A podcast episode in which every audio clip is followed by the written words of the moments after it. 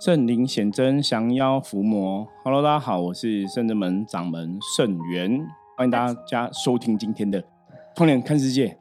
讲错，我是道玄。对，因为我刚才想边讲话的时候边想说啊，讲话要慢慢讲，因为我讲话都很快哎，怎么？对，我们都我们讲话都很快，而且有些时候，因为有时候我发现就是讲话太快，我不知道大家听会不会有这种感觉。你看我现在会变快，就是会觉得字。粘在一起，就声音粘在一起，可能会有一点点，对不对？好，所以我后来发现说，为什么你看人家那种真的电台主持人，我以前小时候听最多是那个光宇哦，飞碟电台那个哦，光宇很有名，讲的都很慢，慢条斯理。对不起，我们这样讲慢就会想睡觉哈。听众也会想睡觉，真的哈。因为是播音乐的，很适合。我们在讲有些知识型的太慢会睡着，可知识型的啊也是啦。我觉得要 要拿捏，有时候真的怕大家还是要有一点抑扬顿挫，一个 power 能量这样子哈。Yes。好，那如果大家在收听上面哈有任何的问题或是建议的话，欢迎。随时加我们的 line 跟我说哈，谢谢大家。对，好，那我们今天来聊的问题是来回复听友哈听众的问题，我觉得这非常好哈，我真的非常喜欢大家哈透过 line 来问我们问题，因为当你问了问题之后，表示这是对你有用的资讯哈，你想要知道的哈，然后我们再来回答，应该就会比较客观。嗯，那这个问题，我觉得。的确很值得大家一起来思考、动动脑一下哈。因为这个问题，我觉得有太多面向可以讨论。那目前我们会就我们哈了解的来跟大家分享哈。那其他的部分哈，如果有以后有可以再补充的资料，再陆续来跟大家讲。那今天哈，这个听友询问的问题是：他说，圣元师傅，请问烧金子有用吗？哈？烧金子这件事情哈，我们的看法是什么？然后他觉得一般像呃人过世或是过往烧一些什么往生莲花哈，感觉好像也蛮有用的哈。比方说很多台湾的传统的习俗，过世的亲人大家都会烧往生莲花嘛，折莲花给亲友。那当然也有很多修行的朋友哈，比方说你可能真的在烧往生莲花给亲友的时候，大家的感应也是觉得哎亲友好像真的对亲友有帮助哈。你不要讲别像我们在。呃，中原普渡的时候啊，也会烧一些莲花。那包括阎罗天子包大人去办事情的时候，也会烧一些莲花哈。所以到底这个意思是什么哈？我们想今天来跟大家哈，针对这个主题哈，来跟大家聊聊跟分享。对，然后很受用，因为以前就是真的是所有家人往生，他都会那个葬仪社啊，或是礼工，都会请你折莲花。然后不是折一百零八朵，有时候还要没做都要缝在那个往生背上，还要缝上去，然后在那个被子再披在那个棺木里的家人身上。然后就想说，会不会是因为传统这思想真的要这莲花，所以当我们走的时候，我们想说啊，给我一条莲花被吧，感觉会受到加应该是。而且我觉得，因为莲花被上面本来就有一些经文跟一些它的含义，对。然后呢，折的莲花上面也有经咒啊，你要把它。凹成莲花，因为一朵莲花至少好像也要三十六张纸什么之类的，对之类的，对啊，就是我觉得好像还是有它的道理。对，那像一般你说往生的这种朋友啊，哈，就是我们讲说那个莲花哈，最好还是要亲友自己折啦。那种自己折的原因是，我们常讲能量的法则哈，当你真的有一些行动的时候，你去折，你也会把你这个心意哈跟心念。折进去，因为一定会希望说过世的亲友可以到更好的地方嘛，对，或是可以做这个莲花哈，让蒙诸佛菩萨来接引。所以这个意念在折莲花过程当中哈，它的确那个能量也会哦萌芽滋生在里面。这个跟你只是去买现成的哦，有些我觉得还是不太一样。嗯，因为像之前前几天就有一个学生跟我分享，他说他都会抄那个经文，那他就有个朋友。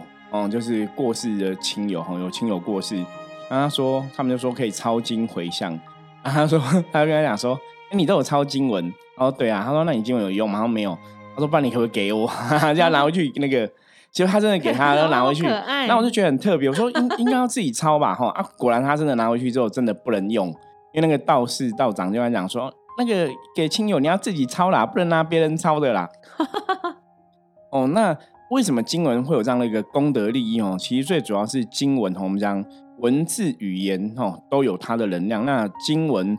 本身哈，有些时候是在描述这个诸佛菩萨哈，或是释迦牟尼佛说法的一个当场哈，所以它有诸佛菩萨的一个能量的一个加持哦，有神圣不可思议的一个功德力量在，所以透过经文去回向功德哈，是可以接受的哈。那这个有个前提是因为我们认知到无形的世界基本上也是属于一个能量存在哦的一个世界。嗯，我我举个例子哦，像。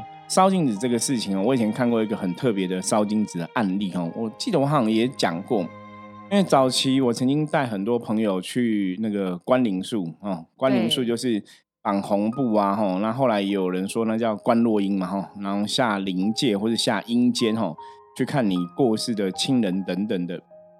然后在关灵树里面，他们也有一派也会提到说，有所谓的一个元成功。嗯，代表你这个人的本命元辰，如果状况不好，可能要通过元辰宫去打扫哈、净化这样的一个仪式，调整自己的运势能量。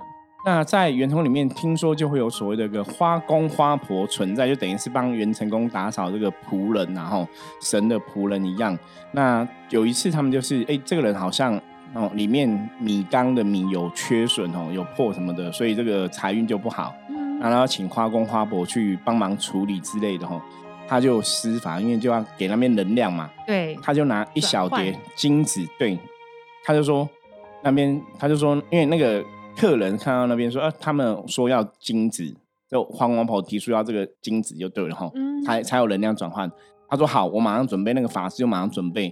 我就看他拿一叠金子，他只是夹在手上，就嘿，那我们要 take，好类似这样子，嗯，然后他们哎，他们收到了哦，然后觉得很奇怪，就是金子不是要烧掉吗？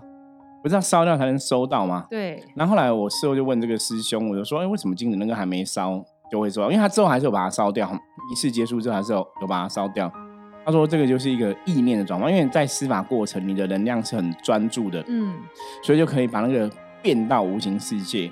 那我们现在圣正门的伏魔师，我们现在懂得比较多哈，我们现在的了解是哈，其实这些东西都是在于一个。”不管你说集体的潜意识，或是集体的一个能量场的一个意念哦，作用应该八九不离不离十，然后逻辑是这样子，它就是一个能量的一个代表。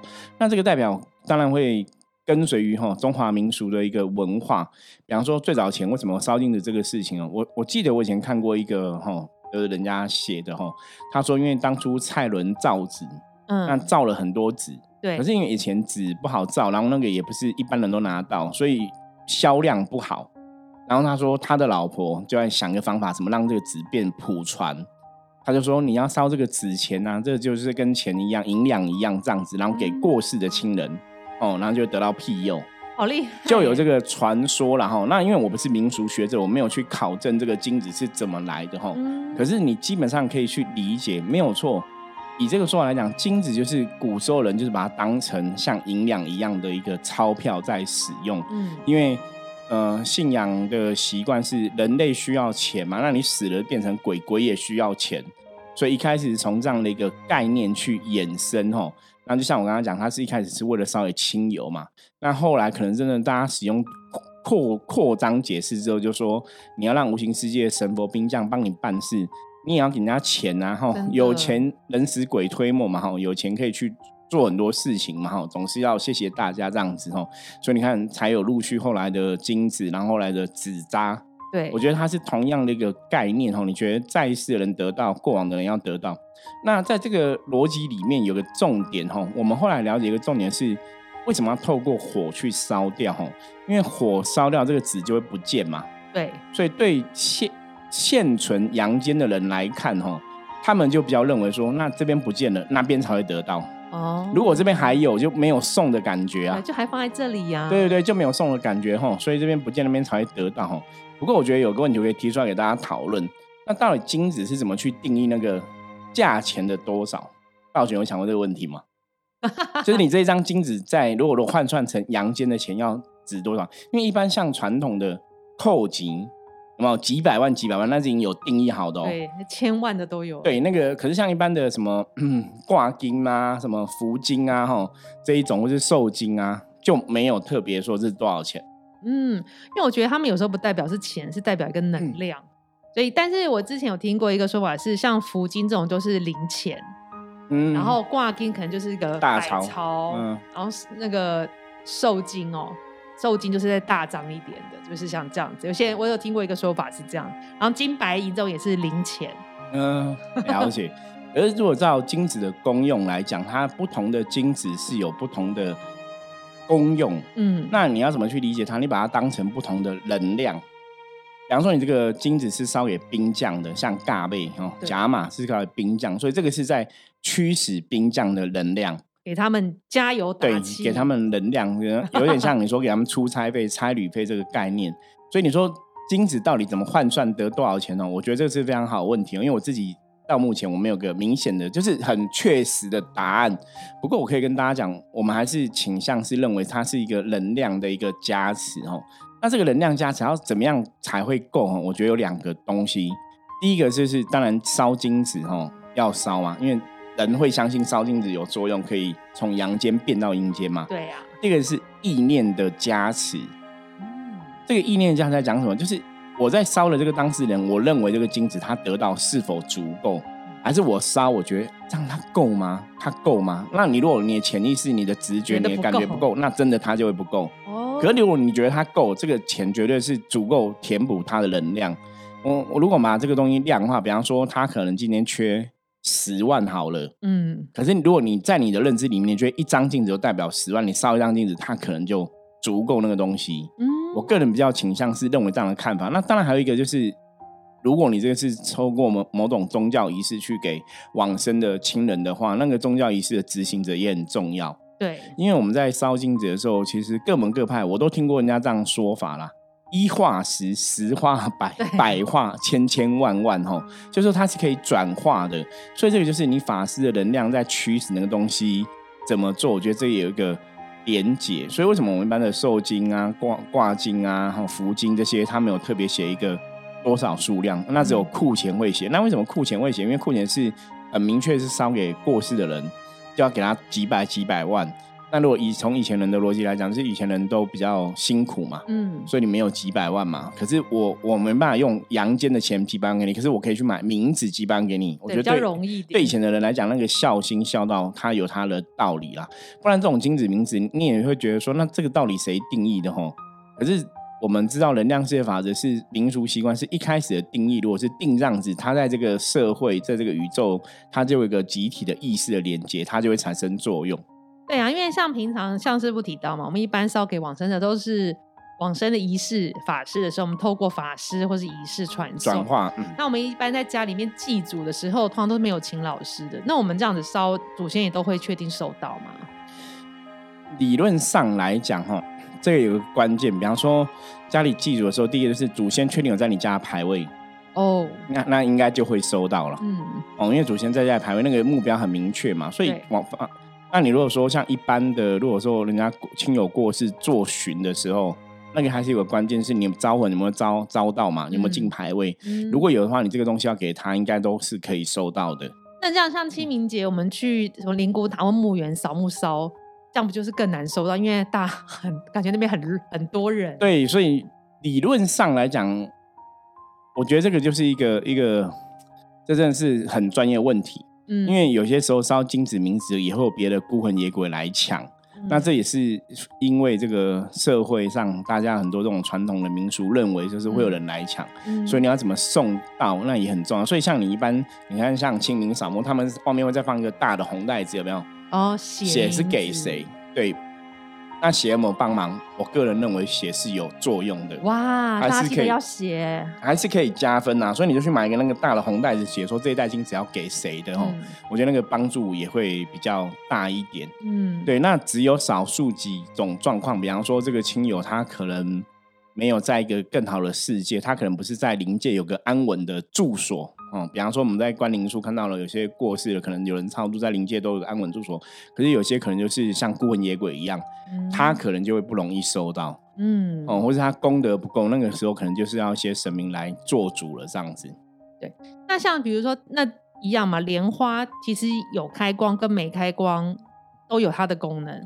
对我我我觉得这个东西还是回到我们刚刚前面讨论，就是你这个东西它汇聚了汇集了。大家的意意念哦，那大家意念就像我们讲宗教仪式，宗教仪式你看像我们在莲花或是包大人什么，他们可能也会有一些施法，对你就会觉得哎有施法好像真的不一样。对啊，可是没施法呢，它还是还是有用，对它还是有用哦。所以这个东这个东西真的是大家集体的意识意念，那当然神明的一个。现身神明这个莅临神明，也是因为根源于大家意念集合成的一个能量体嘛。嗯，所以那个重点还是回到大家意念。那像刚刚提到莲花泵，我就想像包大人他也是用莲花去转化嘛。我们莲花上面会摆摆香嘛，哈。所以那个香的作用其实就是透过香烟去接引，它会强化接引的力道。嗯，所以那个也是一个仪式的一个作用。那因为莲花的东西，因为传统认为莲花就是像。呃，之前讲嘛，莲花出淤泥而不染嘛，或是莲花可能跟这个诸佛菩萨是有连结的关系嘛。嗯，像刚刚前面道玄提到的那个往生辈的一个部分嘛，吼。对。那为什么一百零八朵莲花？因为佛教认为人有一百零八种烦恼啊，所以希望一百零八种烦恼都可以超度掉，都可以解脱掉，吼。所以用一百零八朵莲花，它有这样的一个含义在。所以用莲花，它是希望它它其实含含盖什么？涵盖我们这个在世间上的这些人，我们对无形众生是无形的亲友，我们的一种祝福。我们希望他可以搭乘莲花去更好的地方。对，所以它含有这样的一个意念在里面，所以那个效果就会出现。对啊，因为我觉得，如果真的其俗都折，如果有一次有家里就是有人往生不折，以前我在接触礼仪公司，然后说他们不折，他们都觉得替他觉得很奇怪，因为大家都有折啊。可是你比如老人家。相信，比如他们家就是有拜祖先跟那个神明厅，对。但是晚辈因为不想折，哦，就说没关系啊，我们就用法师就好了。但是其实我觉得是可以可以，就是你要祝福往生的亲友可以去更好的地方，那个就是一个祝福的能量啦。那你说他们不想折，就表示说他们可能也没有很在意说这个过世的亲友会不会到好地方。对啊，因为可是我觉得有时候是老人家传统观念会在意。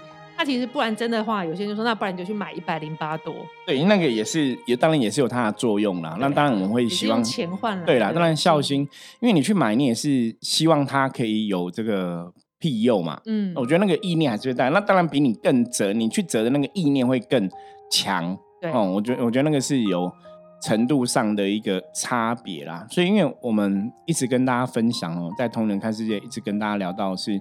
能量世界最好的一个去运转这个能量，就要透过行动。真的，所以你行动去折莲花，你自己去念经，比你放佛经，比你嗯去买一个现成的莲花，那个效果真的会比较大。对，所以像圣正门莲花，我们几乎都是嗯，都真的能自己折，对对对，折的。然后我想要分享一个。透过法事把这个金子莲花加持不一样，就我有分享过，我外婆往生的时候做了一在圣正门做了一个法会。那法会结束后，我就梦到外婆，她的在民间修行嘛，民间修行的的环境其实蛮好。她有一间房子，她一间平房就对，有前后院，然后这样就生活的还不错。对，就是她换景那给我看，因为我在想说，我好像也没有特别。招房子什么什么给他，可是我想一想，现在想一想，就是当时我们诵念的经文，对，跟一些莲花金子的功德一样，把它换成能量给他。那你当你往生前在冥界收到这个能量的时候，他把这个能量可以转换成他周围所需要的东西。